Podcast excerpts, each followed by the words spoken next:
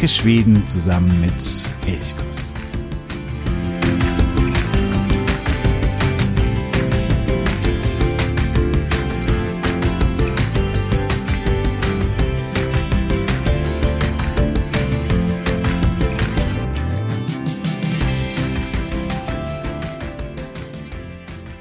Hejsan und Gummoron. Ich begrüße dich zu einer weiteren Folge von Elchkuss, dem Podcast für Schweden und freue mich, dass du heute wieder dabei bist. Mein Name ist Jo und ich nehme dich ein weiteres Mal mit nach Schweden.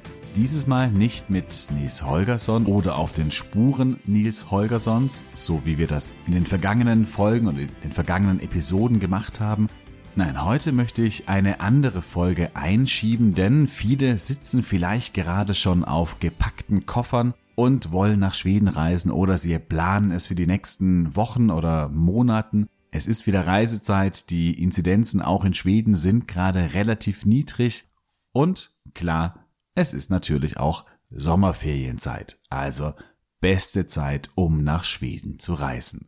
Schweden oder der ganze Norden hat gerade eine große Hitze- oder Wärmewelle hinter sich. Es normalisiert sich gerade wieder, aber es ist trotzdem in weiten Teilen des Landes sehr, sehr gutes Wetter. Das heißt, auch vom Wetter her lohnt sich die Schwedenreise. Ich möchte das nutzen, um ein paar, ja, teilweise ganz praktische Tipps für die Reise dir mit auf den Weg zu geben. Es geht heute vor allen Dingen um ganz praktisch das Reisen, wie am besten in Schweden reisen, was ist beim Autofahren worauf ist da zu achten. Dann geht es um die große Frage des Bezahlens, Bar, Swish, Kreditkarte. Es wird um das Jedermannsrecht gehen, denn das ist gerade, also nicht nur gerade, sondern in den letzten Jahren in Schweden oft diskutiert, weil viele gerade ausländische Touristen sich nicht so recht an das Jedermannsrecht halten wollen oder können oder wie auch immer oder nicht wissen, was das Jedermannsrecht genau ist. Und dann zum Schluss geht es noch ein bisschen darum, was mögen die Schweden oder wann mögen sie dich als Reisenden und wann mögen sie dich vielleicht eher weniger. Fangen wir an mit der Art des Reisens. Wie kommt man denn am besten nach Schweden? Mit welchem Reise- oder Transportmittel? Ich denke, es geht nicht nur mir so, sondern viele werden am liebsten mit dem eigenen Auto nach Schweden fahren. Sei das jetzt ein Wohnmobil oder ein Pkw, ist erstmal völlig gleich, aber dass man mit dem eigenen Auto anreist. Hat natürlich den großen Vorteil, Schweden ist nicht allzu weit weg. Das heißt, man kann hier auch ohne wirklich äh, tagelang im Auto zu sitzen, relativ zügig nach Schweden kommen. Und Schweden ist natürlich auch ein Land, wo viele in die Natur wollen. Also auch in ein bisschen abgeschiedenere Orte wollen. Und da kommt man zwar mit dem Bus auch irgendwie hin, aber das wird dann meistens sehr, sehr kompliziert. Und da ist ein eigenes Auto natürlich die einfachste, die bequemste Art und Weise des Reisens. Viele so, ja, Smultron-Stellen, also so geheime, schöne Orte, die man einfach so lieb haben muss, tolle Badestellen, ein kleines Sommercafé irgendwo auf einem kleinen Dorf die habe ich entdeckt, weil man einfach, ja, mit dem Auto durch die Gegend gefahren ist und dann sieht man rechts und links der Straße oder irgendwo ein kleines Schild und denkt sich, oh, da geht man mal hin. Ja, wenn man mit den Öffentlichen unterwegs wäre, würde das in dieser Weise nicht funktionieren.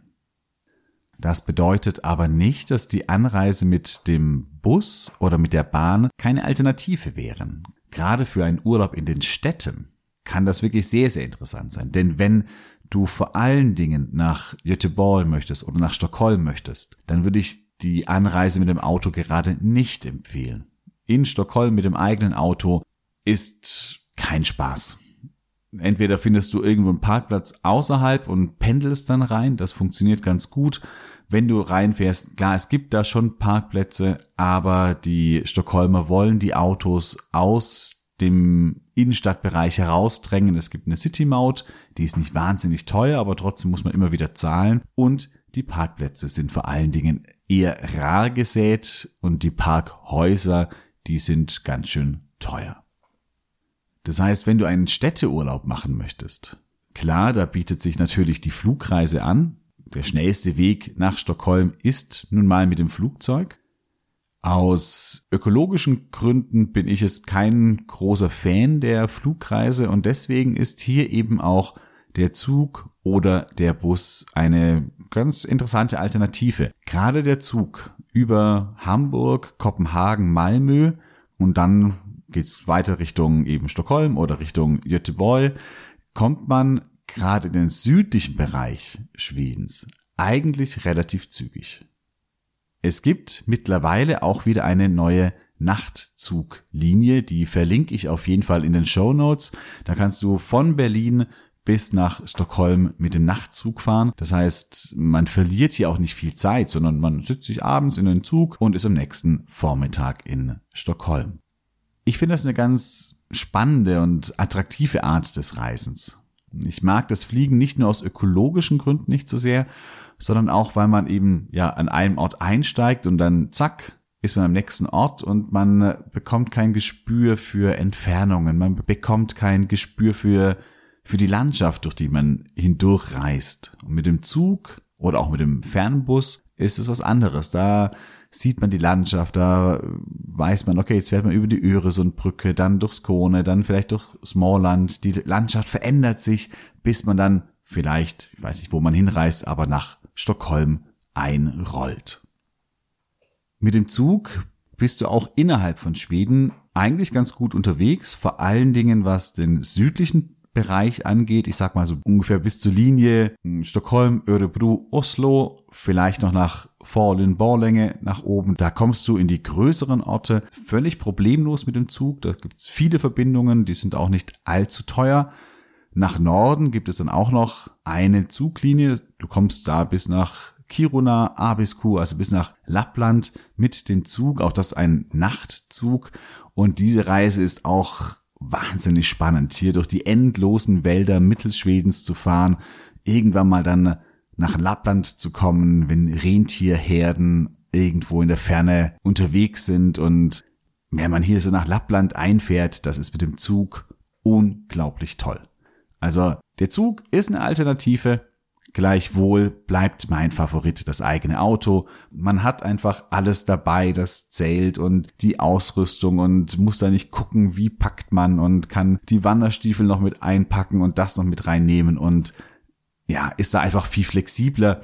Das mag ich sehr am Schwedenurlaub, deswegen trotz allem der Pkw oder das Auto mein Favorit.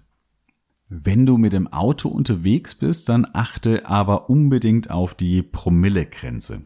Ich hoffe, du fährst prinzipiell nicht mit Alkohol am Steuer, aber in Schweden liegt die Grenze deutlich niedriger als in Deutschland bei bereits 0,2. Das ist wirklich sehr schnell erreicht. Und die Schweden haben auch deutlich höhere Strafen. Ähnlich wie auch in Norwegen oder in Finnland, also im gesamten Norden, ist das Fahren unter Alkohol nicht nur gesellschaftlich völlig verpönt, das heißt, man wird auch also wenn du was trinkst und dann steigst du noch ins Auto, dann wirst du wirklich schräg angeschaut. Und die Leute verstehen das auch nicht, finden es auch überhaupt nicht gut. Und die Strafen, wenn du dabei erwischt wirst, sind eben auch sehr saftig, das heißt, lass es einfach vollkommen bleiben.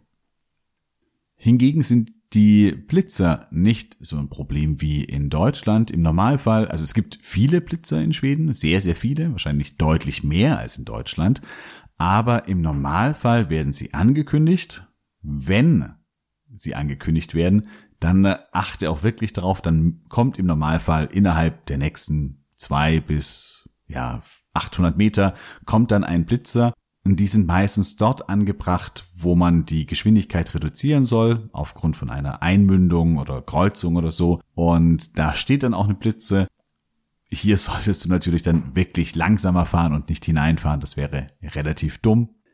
Man merkt dadurch, es steht zu dieser erzieherische Charakter der Verkehrskontrolle, der Radarkontrolle mehr im Fokus.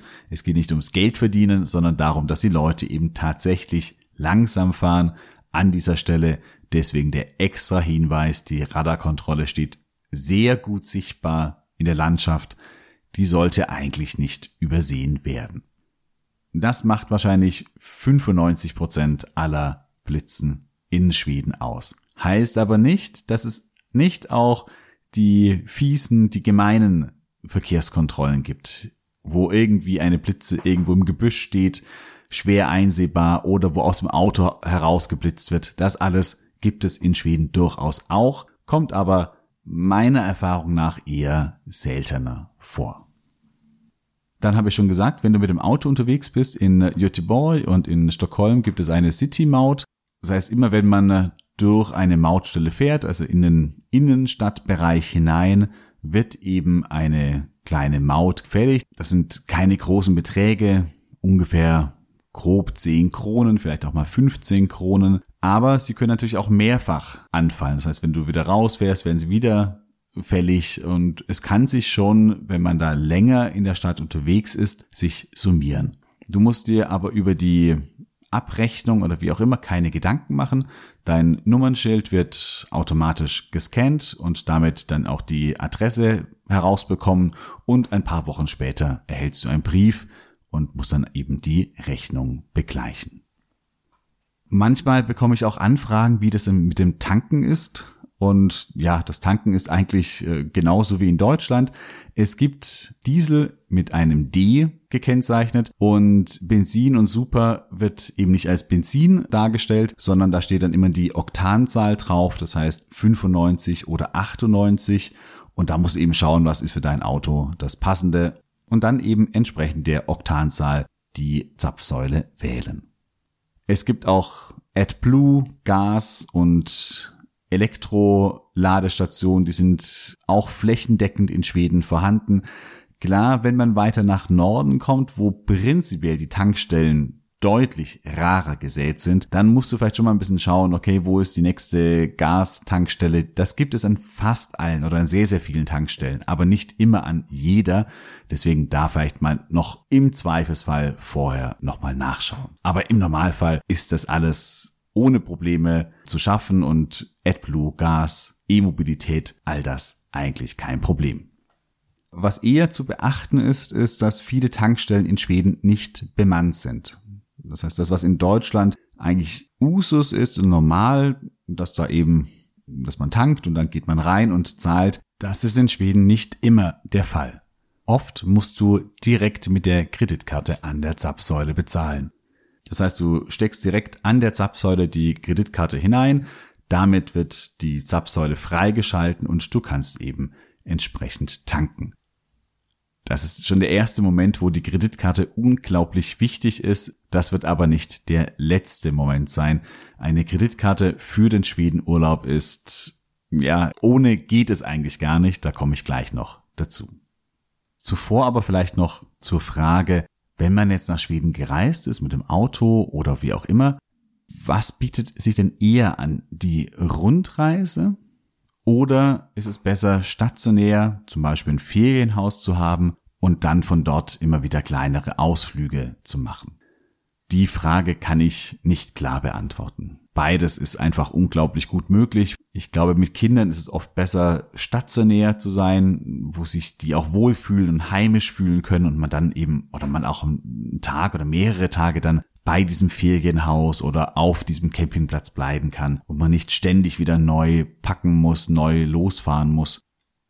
Auch die Rundreise ist aber natürlich wunderbar möglich. Auch spontan findet man eigentlich außer vielleicht an den Ballungszentren immer wieder Campingplätze. Das muss man nicht vorbuchen, außer wie gesagt in der Hochsaison in den Ballungszentren. Da kann es schon sehr sinnvoll sein vorzubuchen. Aber wenn du irgendwo auf dem Land unterwegs bist, dann äh, fahr einfach einen Campingplatz an. Im Normalfall ist da noch was frei. Nur das Einzige, was ich wichtig finde, nimm dir nicht zu viel vor. Ich erfahre manchmal von Schwedenreisenden, die zum ersten Mal nach Schweden reisen. Die haben dann drei Wochen und die wollen wirklich durch das ganze Land fahren. Das kann man natürlich machen, wenn man das so möchte. Okay, warum nicht? Aber ich persönlich würde das für einen Wahnsinnsstress halten, weil man dann wirklich viel Wegstrecke runterreisen muss. Schweden ist von Nord nach Süd 2000 Kilometer lang.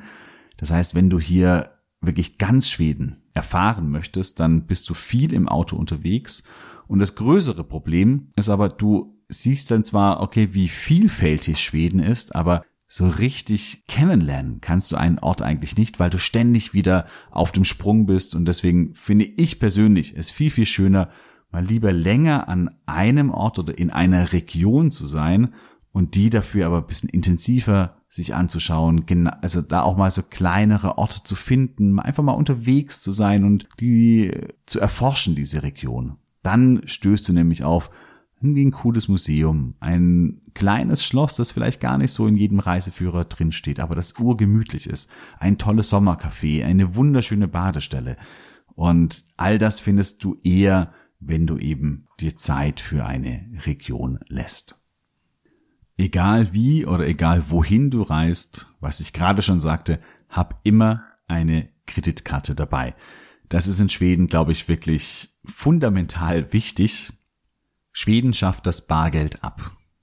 Da gibt es viele Diskussionen, auch innerhalb Schwedens. Es gibt auch Gegenbewegungen, aber der Wunsch ist doch von politischer Seite, vor allen Dingen aber auch von der Seite der Banken ganz, ganz klar, man will das Bargeld abschaffen.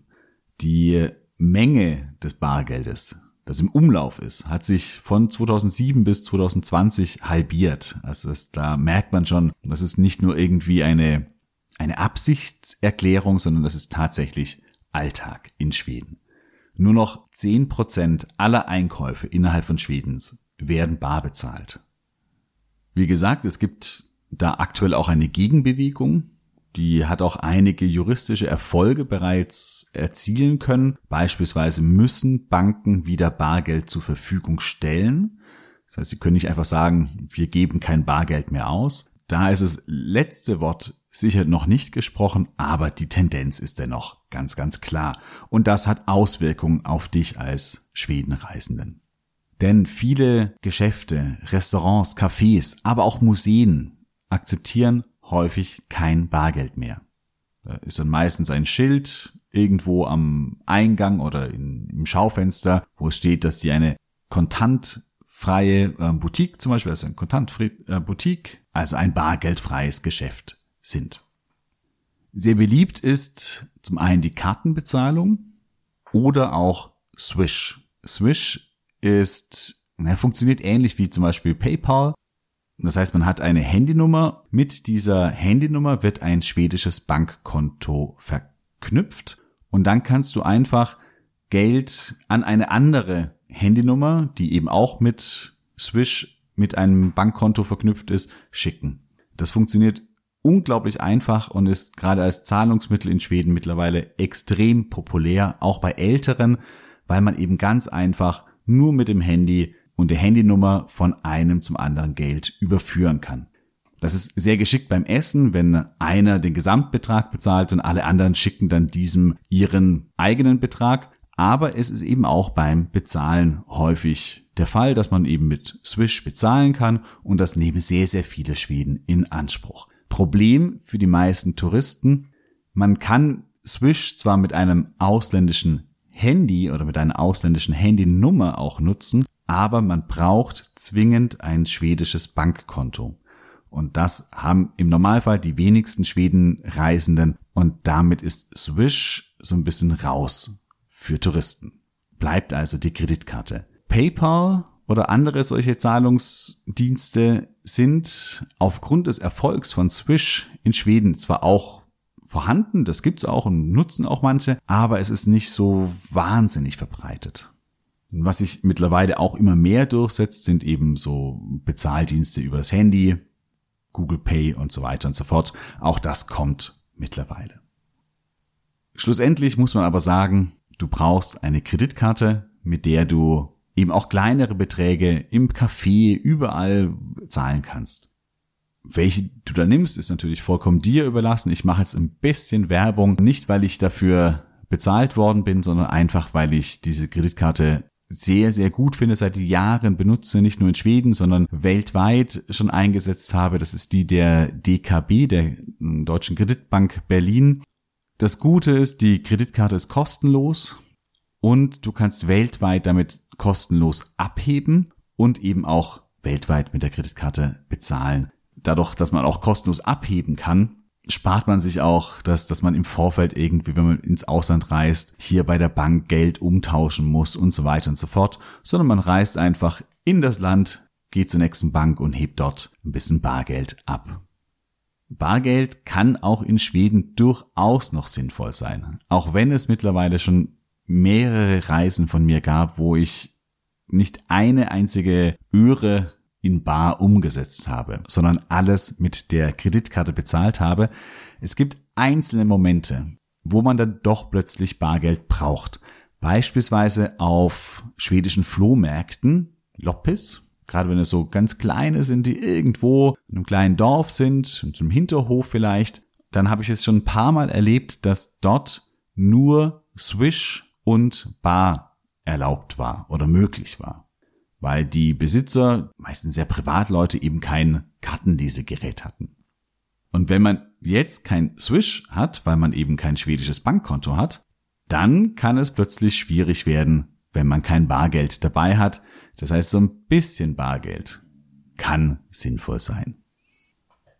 Ja, das waren jetzt viele reisepraktische Informationen. Kommen wir vielleicht noch zu einem anderen Thema. Ein Thema, das vielen Schweden gerade schon am, am Herzen liegt, was ich auch immer wieder von Freunden höre, die sich aufregen. Auch wenn man in die Zeitungen schaut, das wird immer wieder aufgegriffen. Das ist die Frage nach dem Jedermannsrecht, das Allemannsretten. In Schweden, das ist glaube ich allgemein bekannt, gibt es das Jedermannsrecht und das Jedermannsrecht ist eine wundervolle Sache. Man sagt ganz klar, die Natur ist für jedermann, für alle da darf nicht einzelnen Menschen gehören, die dann quasi andere ausschließen, sondern jeder soll immer den Zugang zur Natur haben. Praktisch umgesetzt bedeutet das, dass du, wenn du mit dem Kanu oder mit dem Kajak, wenn du zu Fuß als Wanderer oder wenn du mit dem Fahrrad unterwegs bist in der freien Natur, dann darfst du dein Zelt irgendwo aufschlagen, eine Nacht verbringen, solange du, und das ist das Entscheidende, niemanden störst. Du darfst auch auf Privatgrund, solltest dann aber den äh, Grundbesitzer fragen. Und auch hier gilt, solange du ihn nicht störst, also solange du zum Beispiel außerhalb der Sichtweise des Wohnhauses bist und dich dort aufhältst, ist es im Normalfall kein Problem. Aber wie gesagt, hier ist das Fragen des Besitzers natürlich sehr, sehr wichtig. Und du darfst nie auf eingezäunten Flächen zelten, versteht sich vielleicht von selbst, dass du natürlich nicht auf einer Kuhweide, ist vielleicht auch nicht so wahnsinnig toll auf der Kuhweide zu übernachten oder im Vorgarten eines Hauses dein Zelt aufstellst. Das geht natürlich nicht, das ist ganz klar. Aber wenn du irgendwo im Wald bist oder mit dem Kanu auf einem See paddelst und dann irgendwo dein Zelt aufstellen möchtest in der freien Natur, dann ist es möglich. Es geht mit dem Recht, mit dem Allemannsretten, also dem Jedermannsrecht, aber auch eine Pflicht einher. Die Pflicht, den Ort genau so zu hinterlassen, wie du ihn auch vorgefunden hast, beziehungsweise wie du ihn vorfinden möchtest. Das heißt, nimm all deinen Müll mit. Also wenn du dann mit dem Kanu oder mit dem Fahrrad unterwegs bist, bietet es sich an, einfach immer auch so einen, einen, Müllbeutel mit dabei zu haben, wo du den Müll wieder mitnehmen kannst. Extrem wichtig, weil wenn das nicht der Fall ist, dann sagen sie die Schweden natürlich irgendwann mal auch zu Recht, okay, das scheint nicht zu funktionieren, wir müssen da irgendwie andere Regeln aufstellen. Und das passiert mittlerweile bereits vielerorts. Das heißt, achte da wirklich sehr darauf, dass du alles wieder sauber und schön hinterlässt. Und nun etwas ganz Wichtiges. Das Jedermannsrecht bezieht sich ganz ausdrücklich nicht auf motorisierte Fahrzeuge. Das heißt, wenn du mit dem Wohnwagen oder mit dem Wohnmobil unterwegs bist, dann gilt das Jedermannsrecht nicht für dich. Du kannst dich nicht einfach irgendwo hinstellen und eine Nacht verbringen, also irgendwo auf einer Wiese am See oder irgendwo mitten im Wald. Das ist nicht erlaubt. Und das ist das große Missverständnis, das es ganz häufig gibt. Viele sagen, hey, jedermanns Recht, ich darf nur eine Nacht irgendwo sein. Ja, aber nur, wenn du mit einem nicht motorisierten Fahrzeug oder wenn du zu Fuß unterwegs bist.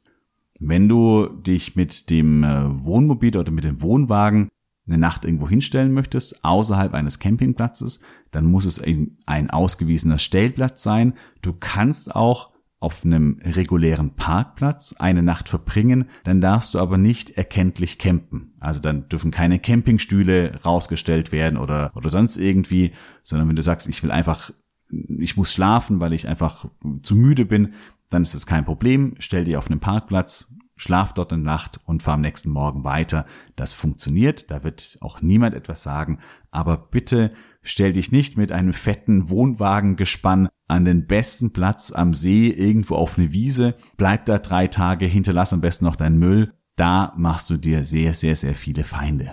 Und das passiert leider. Das wirkte jetzt vielleicht gerade von mir sehr übertrieben, was ich gesagt habe mit diesen drei Tagen und dem Wohnmobilgespann direkt am See.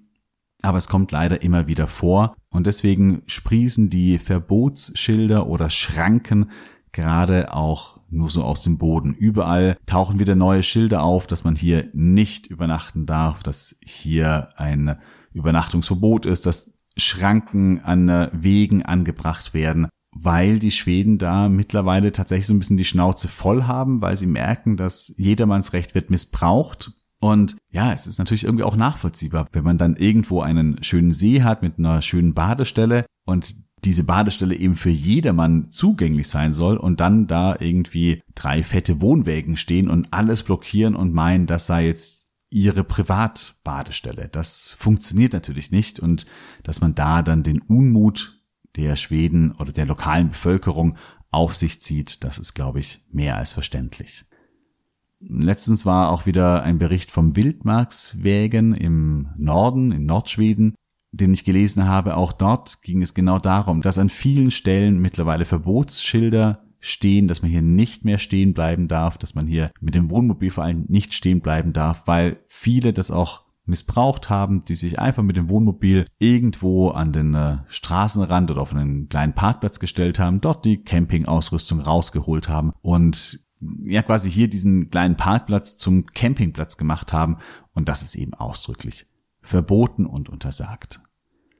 Also wenn du gerade mit Wohnwagen oder Wohnmobil unterwegs bist, wäre es wirklich wichtig, dass du dich daran hältst, damit die Schweden nicht allzu negativ über die deutschen Touristen denken.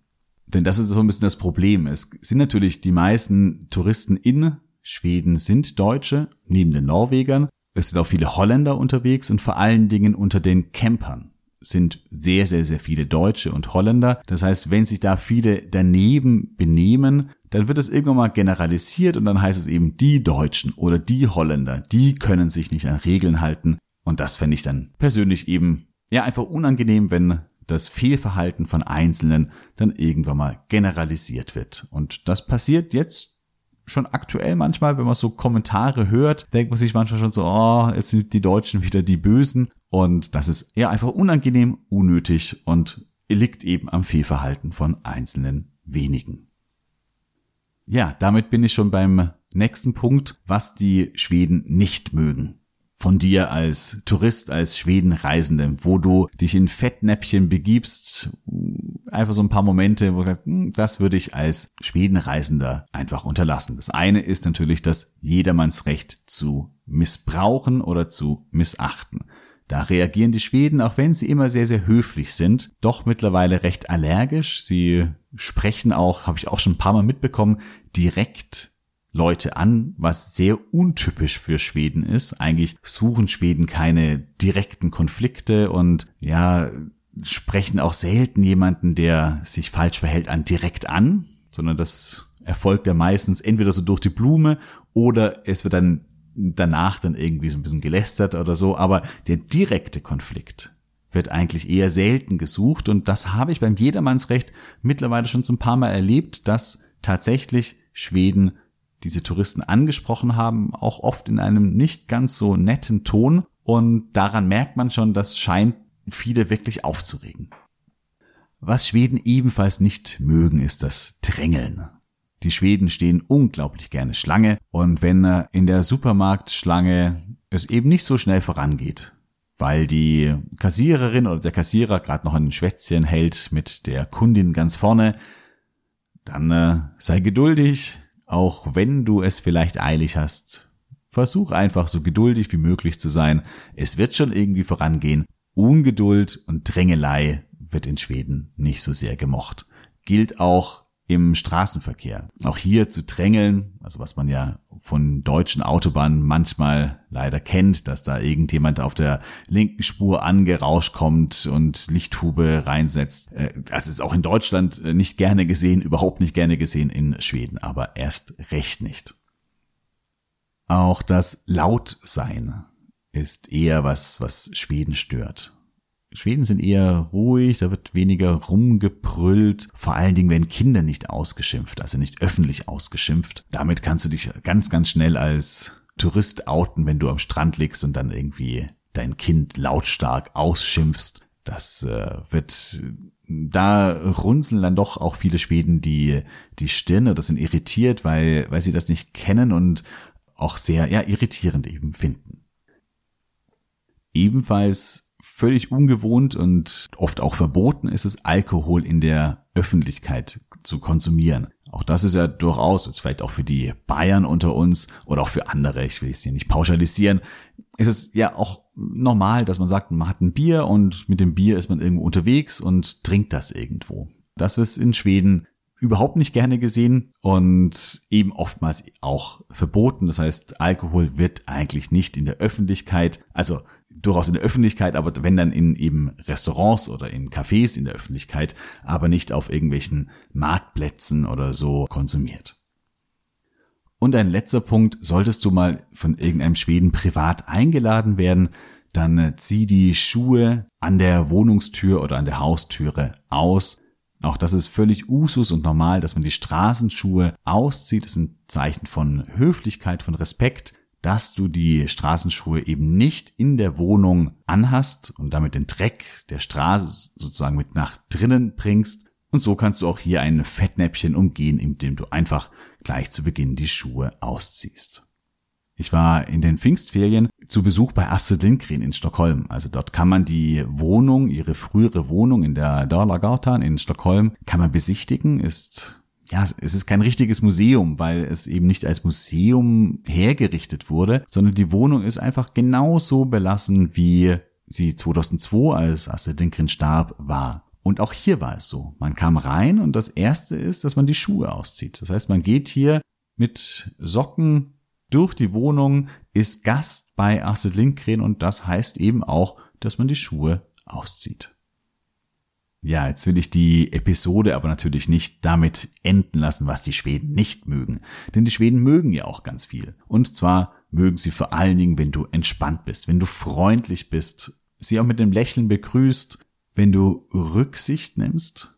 Rücksichtnahme wird in Schweden sehr, sehr groß geschrieben und dann kommt das von den Schweden auch sofort zurück. Also wenn die Schweden sind sehr, sehr, sehr freundlich und lächeln einen oft an und sind nett und alles super. Und wenn du das auch bist, dann äh, kann sie das beide so gegenseitig bedingen und dann äh, läuft es im Normalfall.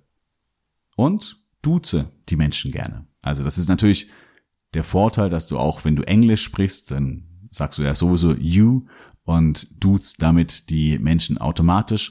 Aber auch wenn sie Deutsch sprechen sollten, fang nicht an, sie zu siezen, nur weil du sie nicht kennst. Die Schweden duzen sich und das ist vollkommen okay, auch wenn man sich eben nicht kennt, dass man den anderen duzt und das wollen die, die meisten Schweden auch und, und schätzen das eben sehr. Und sie wären irritiert, wenn sie Deutsch sprechen und du plötzlich anfangen würdest, sie zu siezen. Ja, aber ich glaube, das ist das Wichtigste. Sei entspannt, sei rücksichtsvoll, nicht nur den Schweden gegenüber, sondern vor allen Dingen auch der schwedischen Natur gegenüber, verschmutzt die Umwelt nicht und dann ist einem wunderschönen, perfekten Schwedenurlaub, wo du auch von den Schweden ganz positiv wahrgenommen wirst, da steht dem, dem überhaupt nichts mehr im Wege. Und ja, wenn du jetzt schon auf gepackten Koffern sitzt, wenn du in diesem Jahr noch nach Schweden reist, dann wünsche ich dir eben genau das, einen wunder, wunder, wunderschönen Schwedenurlaub, ganz entspannt, ohne Stress, mit ganz vielen netten und schönen Begegnungen mit Schweden und einem, ja, wunderschönen Erlebnis in der Natur, hoffentlich ohne die Begegnung mit irgendwelchen anderen Reisenden, die das Jedermannsrecht gerade missbrauchen oder missachten.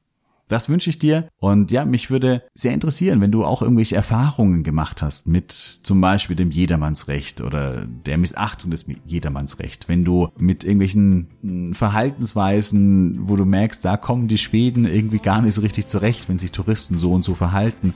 Wenn du damit Erfahrungen gemacht hast, dann schreib mir gerne an elchkus.elchkus.de. Ja, auch wenn du im Urlaub bist, hoffe ich trotzdem, dass wir uns nächste Woche wieder hören. Bis dahin, Hades bra. Wie Hirsch.